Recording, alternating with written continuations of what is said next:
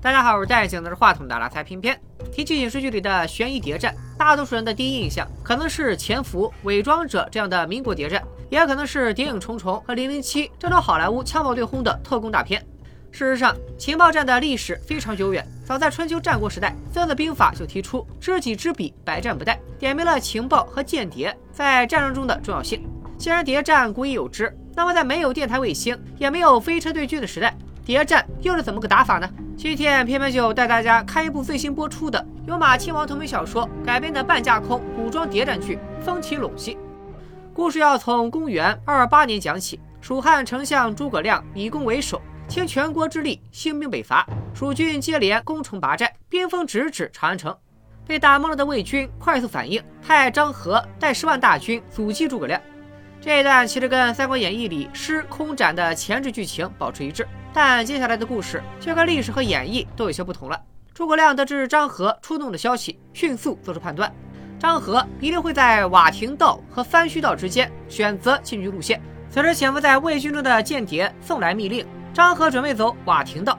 诸葛亮当即亲率主力直奔瓦亭道，同时为保万无一失，他要留下马谡和王平带两万五千人镇守番须道的重镇街亭。关键词“街亭”出现了，大家也都能猜到，张合没走瓦亭道。而是齐齐皆停。战场下指挥的马谡白给诸葛亮北伐功亏一篑，只得挥泪斩马谡。如果按照《三国演义》的说法，诸葛亮一出祁山失败，主要责任就是马谡太废物。但在《风起陇西》里，兵败的原因则归为蜀军收到了错误的情报，进而导致诸葛亮误判战场局势，在这种强势期被张合拖了水晶。而这个送假情报的间谍，就来自蜀汉的情报部门司文曹，代号为白帝。这里我们简单的做个科普。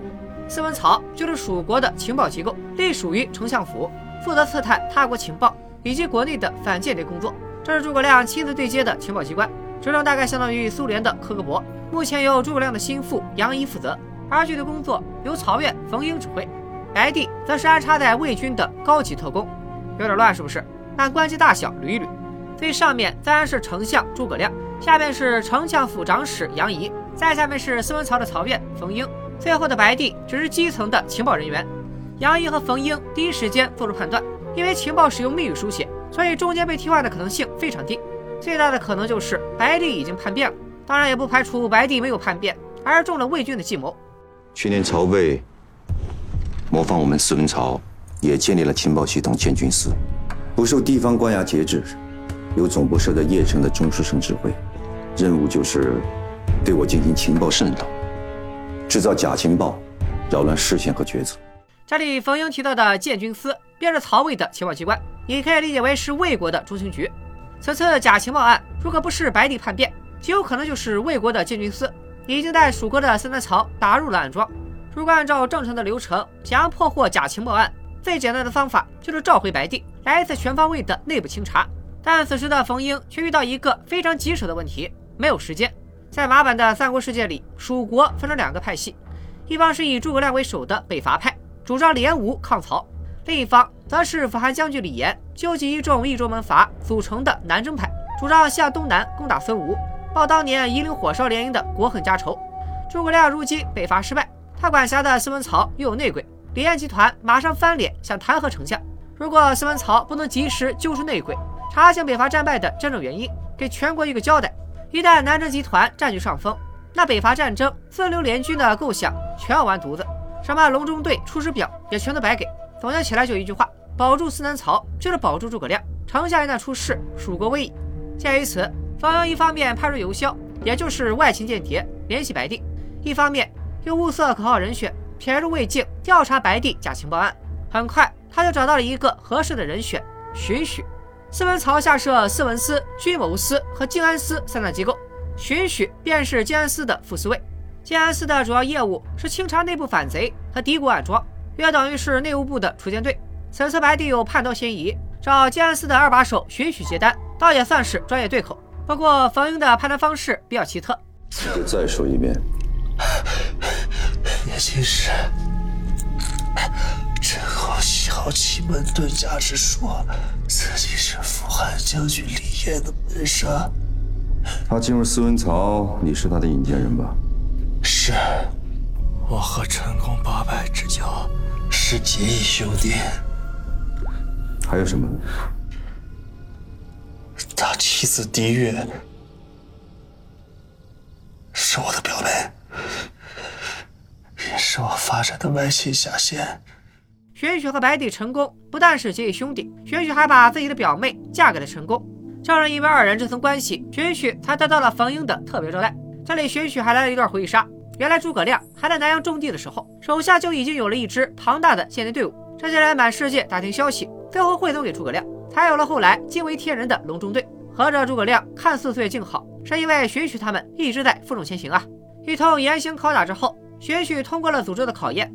冯英决定派他去回收白帝，顺便向荀彧补充了一下白帝的设定。可能你已经知道了，成功离开南郑后，委派到曹魏。投效在魏军副都督郭淮门下，累积军功至校尉。后来任职天水郡主簿，负责曹魏西线的粮草调度。他的真实身份当然是我们的人，代号白帝。陈刚就是白帝，这是绝对机密。随后。冯英开始给荀彧介绍任务。荀彧潜入魏境之后，联系白帝，并套出白帝出卖司文曹的所有内容。一旦情报到手，就地除掉白帝。为了保证任务能顺利实施，冯英不仅给了荀许一把为了剧毒的匕首，还在荀彧的查理下了慢性毒药。只有在三个月内完成任务，才能回来领解药。建议把好领导打在公屏上。说了这么久，这个被蜀国上下牵挂的白帝陈宫到底在干嘛呢？蜀军撤退之后，魏军重新占领天水。陈宫这个天水主簿，这会儿正跟自己的上司郡守郭刚在私人会所里庆祝胜利，二人关系看着非常亲近。果然没说几句话，郭刚的嘴就犹如棉裤腰一般，啥都敢往外说。白帝就是传说啊！白帝可不是传说，就是白帝，窃取了张合部奇袭街亭的情报，连夜送到蜀军岐山打仗。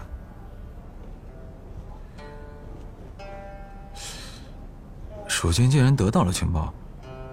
那为什么不做准备呢？烛龙给替换掉了呀。烛龙是魏国某个高级间谍的代号，他就是打入蜀国内部的暗桩，也就是他替换掉了白帝的情报。郭刚哪里知道，坐在他眼前的人就是白帝，如此重要的情报也敢脱口而出。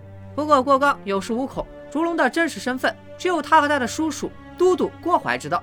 即便有人知道了烛龙的存在，也很难把他挖出来。郭刚还告诉陈宫，蜀军派来的邮枭已经进入天水城。打算调查白帝情报案，建军司的司马弥冲早就带人埋伏好，只等这个邮枭和白帝见面，就可以把他们一网打尽。一口气套到了这么多的情报，陈宫打算奖励一下郭刚。云虚阁来了两个丹徒的美女，美术非凡，让你长长眼。可是都督三令五申，营中官兵不得着急。都督是你亲叔叔。再说了，如果你生擒了白帝，为大魏做了这么大的功劳，提前庆贺一下。有什么为难的？那就这一次，下不为例。就一次啊，下不为例。双嫂花篮。陈宫这么做，一方面是为了分散郭刚的注意力，但更重要的是，游侠跟他接头的地点就在会所对面的酒楼。他请郭刚来逛窑子，为了就是时刻监视酒楼的动向。而撺掇郭刚找小姐，则是为了在关键时刻挂起花篮，警示自己派去接头的手下。果然。就在手下到达酒楼，即将跟邮枭接头的时候，看到了会所的花篮，意识到情况不对。他给邮枭打了个手势，转头就见尿遁，消失在了人群里。可邮枭想走的时候，却被迷冲的特务堵在了当场。邮枭虽然身手了得，但终究寡不敌众，很快就死在了特务们的乱刀之下。虽说击杀了邮枭，可抓捕白帝的计划毕竟失败了。郭刚只好先召集建军司的领导们一起开一个分国会，不是，呃，一起开一个复盘会。建军司已经意识到。一定是内部有狗走漏了风声，但具体咋回事，目前还不清楚。窑子也没逛好，任务也没完成的郭刚，没心情听迷冲汇报。在跟陈宫约好下次一定以后，便悻悻地回了家。到此为止，可能不少人觉得郭刚也是那种废物领导，但实际上，今天跟陈公逛窑子，也是为军建军司演了一出戏。自打街亭大战前情报泄露，一出面怀疑陈公便是蜀军的间谍白帝。原因也很简单，陈公的职务是主管前来的主簿。只要看前轮动向，就能推得出魏军的行动轨迹，进而确认魏军的战略目标。这种靠算账推断敌人动向的玩法，在真实世界里也不少见。二战初期，斯大林麾下的情报部门就曾经根据德国境内的羊肉和羊毛价格，推断出了德军没有囤积过冬衣物，自然不可能在短期内向苏联开战。只是没想到小胡子过于自信，认为入冬之前就能击溃苏军，提前进军苏联，这才导致斯大林误判了局势，让德军钻了空子。说回剧情，都督府曾发生过一场大火，当时陈功就在现场，他完全有机会趁乱送出情报。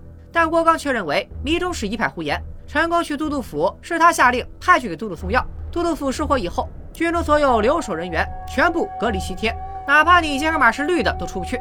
而今天抓捕白帝和游霄的时候，他和陈宫正在会所里赤诚相见。种种情况都表明陈宫这人没毛病。为什么郭刚如此相信陈宫呢？在一段闪回中，我们得知，原来在战时郭刚曾被围困，九死一生，是陈宫冒死救了他一命。从此俩人就成了知己。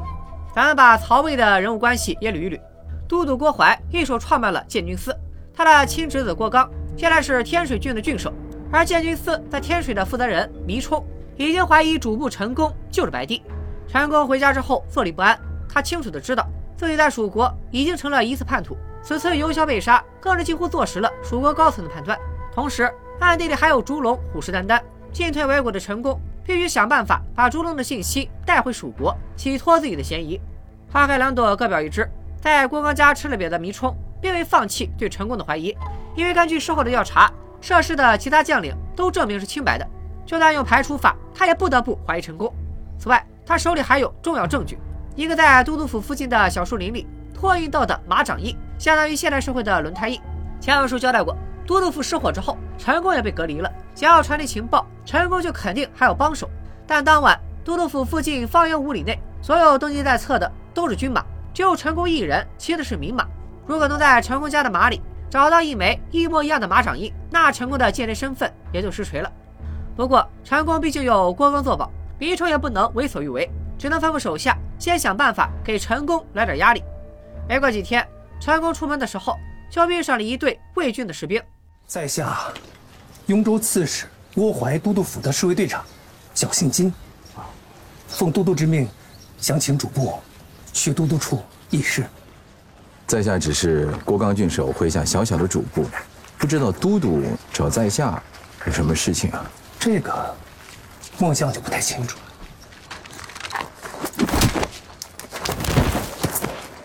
陈宫被一闷棍打倒，随后便绑上了马车，半道上。陈宫制服车里的守卫，跳车逃走，还没等跑两步，就被魏军抓获。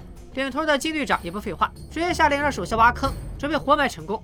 活埋的过程中，金队长还不停地拷问陈宫，并直呼陈宫就是白帝。被黄土埋了半截的陈宫表示：“我不是，我没有，别瞎说。”眼看陈宫就要被埋上，依旧不改口。人群里突然钻出一个人，不是魏国禁军司的司马弥冲，而是蜀国监司的副司卫徐徐。把他拉出来。我不出来，那你待着吧。原来这一切都是荀许的小伎俩。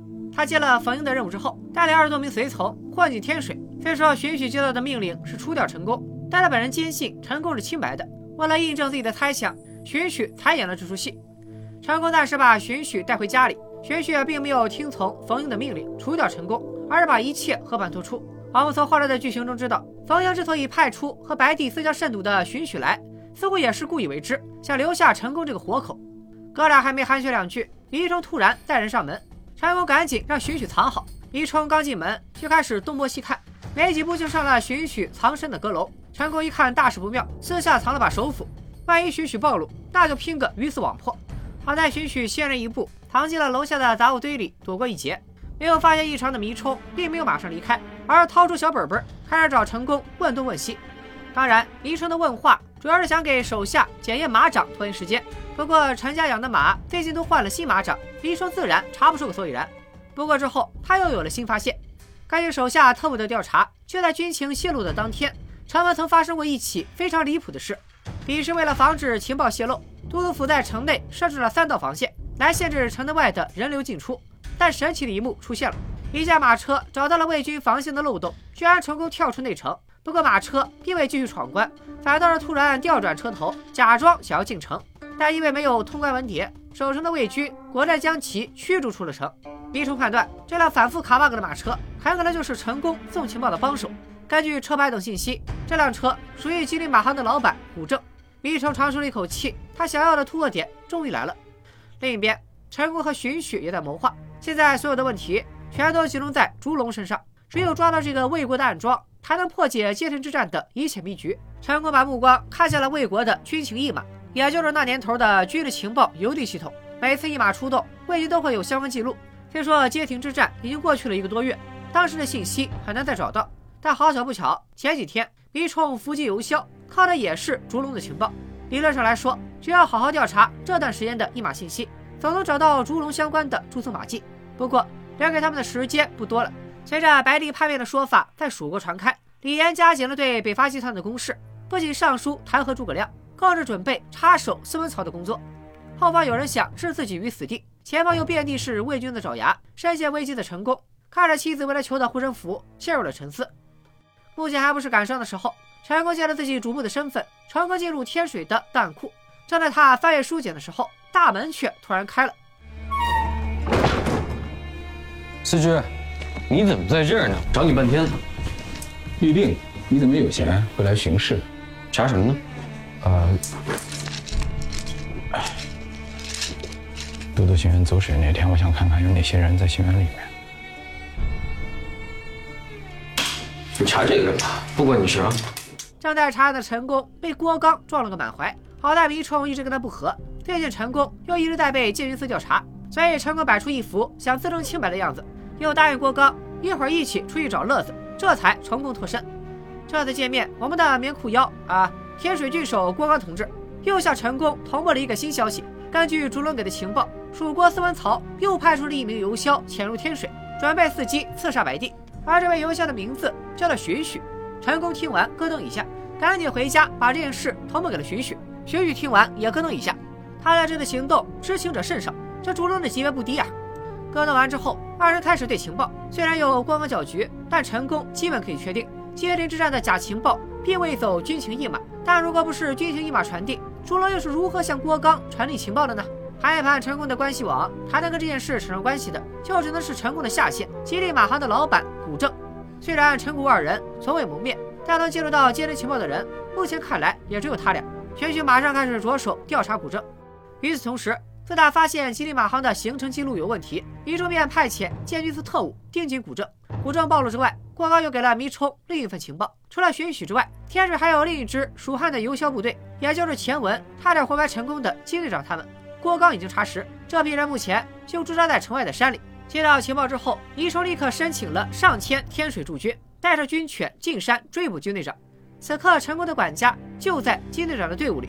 为了掩护管家和陈宫，金队长率领游枭故意暴露自己的身份，和管家脱身的同时，金队长也走进了绝路。此时此刻，唯有殊死一战。天气不错，今日殉国，有死无生。此后，不可转贼兵一官。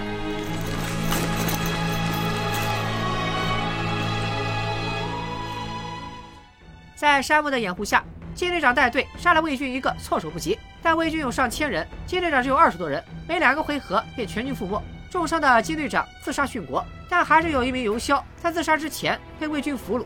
要知道，这二十人可都是见过陈宫的。此人被俘后会不会招供陈宫就是白帝呢？咱们先按下不表。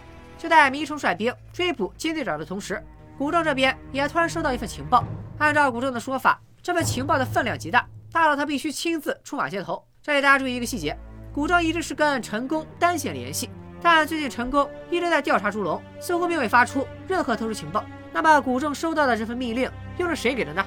古正的马车刚刚出发，周围便出现了一群可疑分子。甭问，肯定还是迷冲的建军司特务。作为一个蜀国资深间谍，没多久，古正就注意到了这群人。他果断命令车夫驾车拐进闹市区。等特务们再次堵到马车的时候，古正早已跳了跳车，来到了街头的茶社。房间里居然坐着徐徐。古正先是一愣，随即落座。徐徐一言不发，直接掏出了半块玉环。古正见状，也掏出半块玉环，两半玉环相对，严丝合缝。二人这才开口：徐徐自称黑帝，是洛阳来的特工。大家都知道，洛阳是曹魏的首都。荀彧这是故意说谎试探古正，你不是从洛阳来的。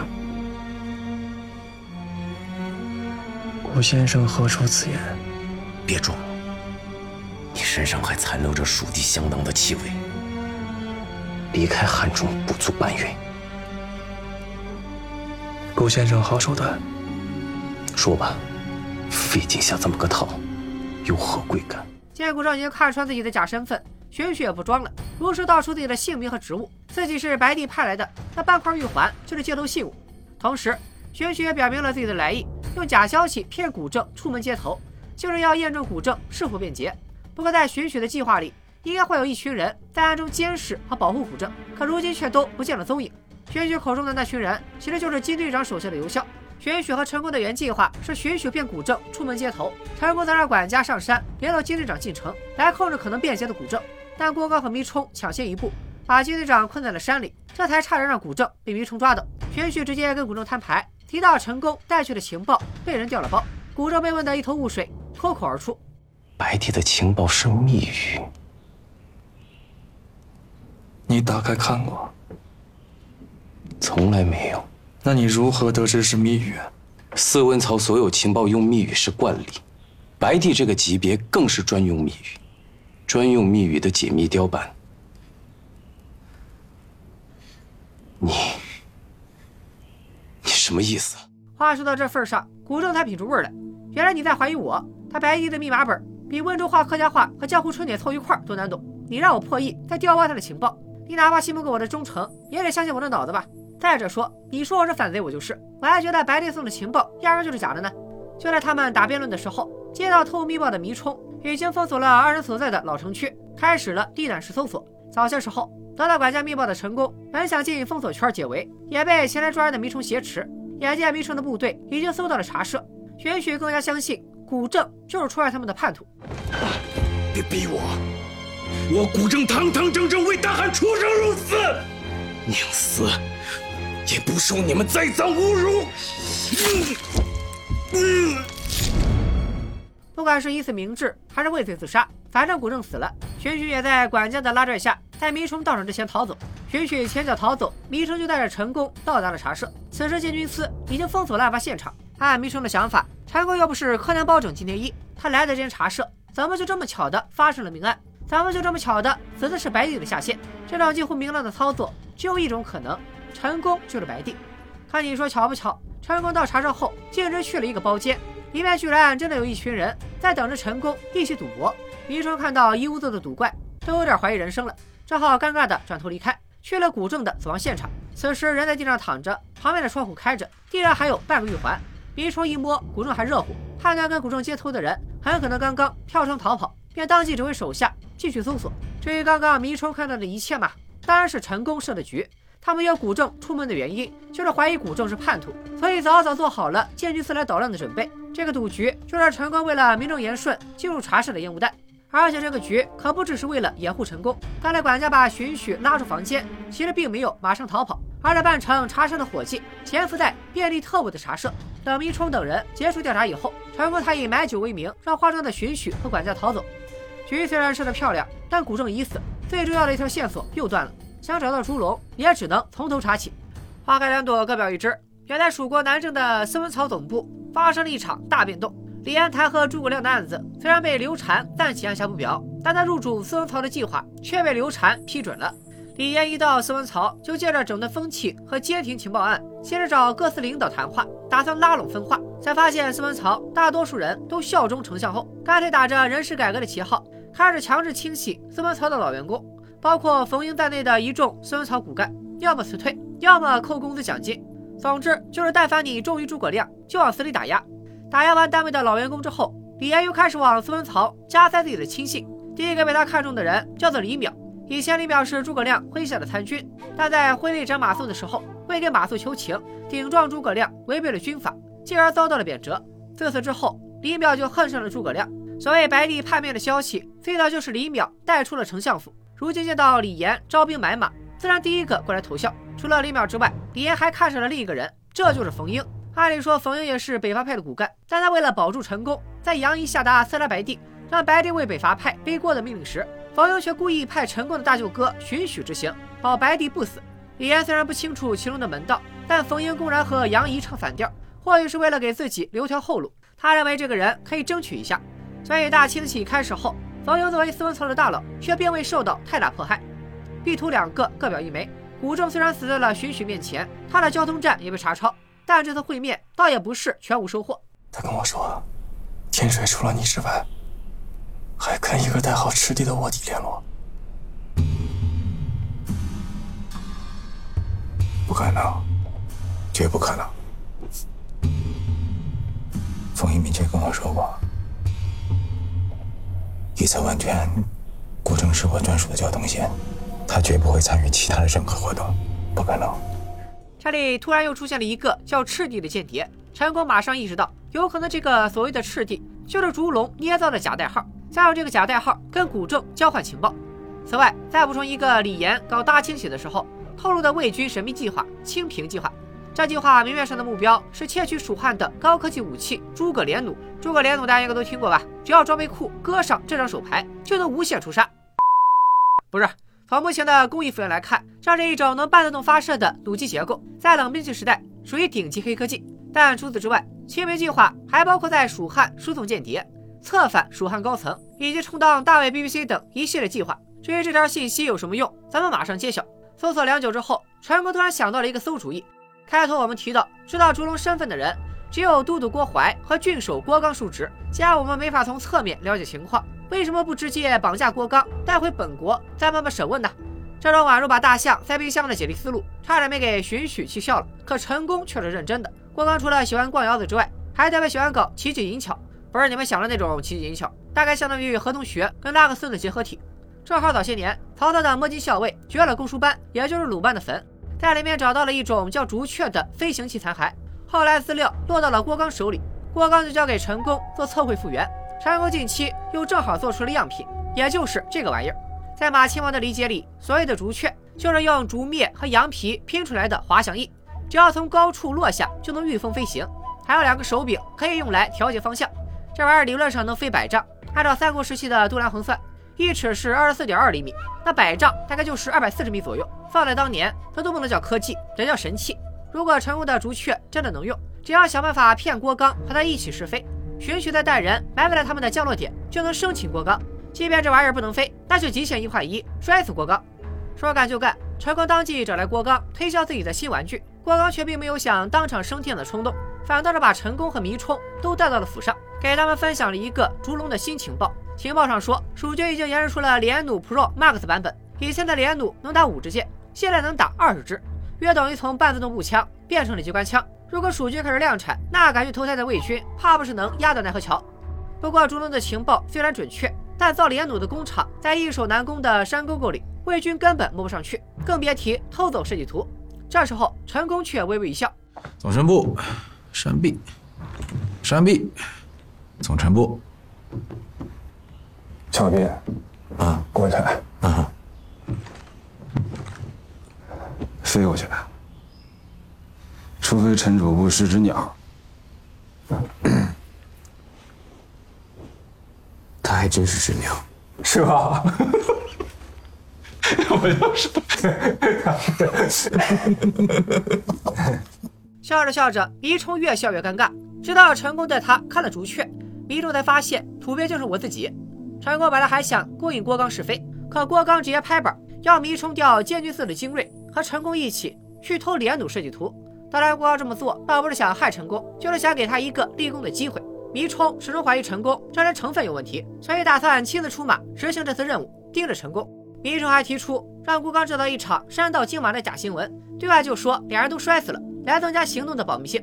这种万无一失的策略，郭刚也欣然接受。面对突如其来的变故，陈宫却突然乐开了花，赶紧回家和许许报喜。一来，这次去蜀国的间谍任务极有可能接触到关于烛龙的信息，甚至接触到烛龙本人；二来，他对外宣布假死，许赑正好可以借此完成杀他的任务，回司文草领解药；第三，这次行动的接应方是五仙道，而他的老婆许赑的表妹狄月就潜伏在五仙道做间谍，公费出差还能见到老婆，这波属实是赢麻了。但许赑却还有顾虑。蜀国认定陈宫叛变了，如果以为他死了，很可能他白帝的身份也会泄露出去，早晚要传到魏国人耳中。那他这次行动不就是去送死吗？陈宫自有妙计，他打算半路上杀掉迷冲，再顶替迷冲的身份，反正现在大家都没有身份证，五仙道里也没人认识他俩。这个计划可谓是险之又险。陈功能否成功？他这次行动又会遇到什么波澜？徐徐完成任务之后，能否顺利返回蜀国？以及最重要的，这个烛龙到底是谁？咱们先不剧透。觉得这部剧值得一看的小伙伴可以自行追剧。如果想听妹妹解说，也可以点赞关注，安排一波。作为一部架空题材的作品，《风起陇西》给我的第一感受就是大胆。毕竟以往的经验告诉我们，三国题材的改编难度极高，而本剧这种架空的三国故事，铺盖的概率更是超级加倍。不过从前四集来看，马亲王确实发扬了他在历史的缝隙里找创作灵感的本事，在大部分三国名将缺位或魔改的世界观里，给观众讲了一个逻辑能自洽的故事。当然，前提是你尽量别真带入三国故事，只当一个古装谍战片去看。可不断出现的魏蜀战争、诸葛亮、李严、北伐等信息，又很难让人完全跳出《三国演义》的认知框架。稍微挑剔点的观众，可能连一开始的魔改技能战役都撑不过去。这种题材上的限制，必然也会影响大众的观感。比如剧中一些日常对白，会比较贴古文或者古白话文，但一旦来到情报对攻环节，大量的谍战剧常用词汇，又让人感觉到一股子民国味儿。至于结尾的竹雀和连弩 Pro，我管这种东西叫做马氏赛博，就多少有点借床上的物件，搭建古代科幻的意思。如果你常看马亲王的作品，可能接受度会比较大，但新入坑的观众确实要稍微适应一下。最后，作为本剧最大的卖点。古代谍战对攻确实很有意思，尤其是开篇的街亭战役，料事如神的诸葛亮居然也会因为一纸错误情报丧失大好战局。由此可见，情报在战争中是多么的重要。不过影视剧里的情报战再刺激，也只能拿来过过眼瘾。如果你想亲身体会战争中的情报对攻，不如来率土之滨体验一番。作为一款广为人知的经典沙盘战略手游，《率土之滨》和《风起陇西》一样，呈现出不止沙场征伐的多维度战争，战役中不乏密探之间的生死角逐。在游戏中，玩家除了积累经济、打造战力强大的军团之外，还需要时刻警醒，脑子和拳头一样重要。不要忽略游戏中的情报战，开战前利用间谍收集敌人作战情报，做好战力评估和武将部署，千万不要犯了剧中诸葛丞相的失误，不注意甄别情报，痛失好局。只要用好情报机制，合理部署力量，借助有利地形、天气，灵活调动部队，以弱胜强，以小博大，也根本不是问题。除了沙场征伐之外，近期率土之滨还推出了董卓讨伐战 OP 和灵帝人物志动画，如同马亲王的风起陇西把蜀汉党争融入谍战大戏一样。率土之滨推出的两部原创动画，不拘泥于刻板的历史印象，用全新的角度刻画出更有个性也更加立体的三国群雄，而且有一说一，质感也非常不错。感兴趣的小伙伴可以在网上搜索观看。还在等什么呢？快来率土之滨，成就你的宏图霸业吧！今天先聊到这里，咱们下个视频再见，拜了个拜。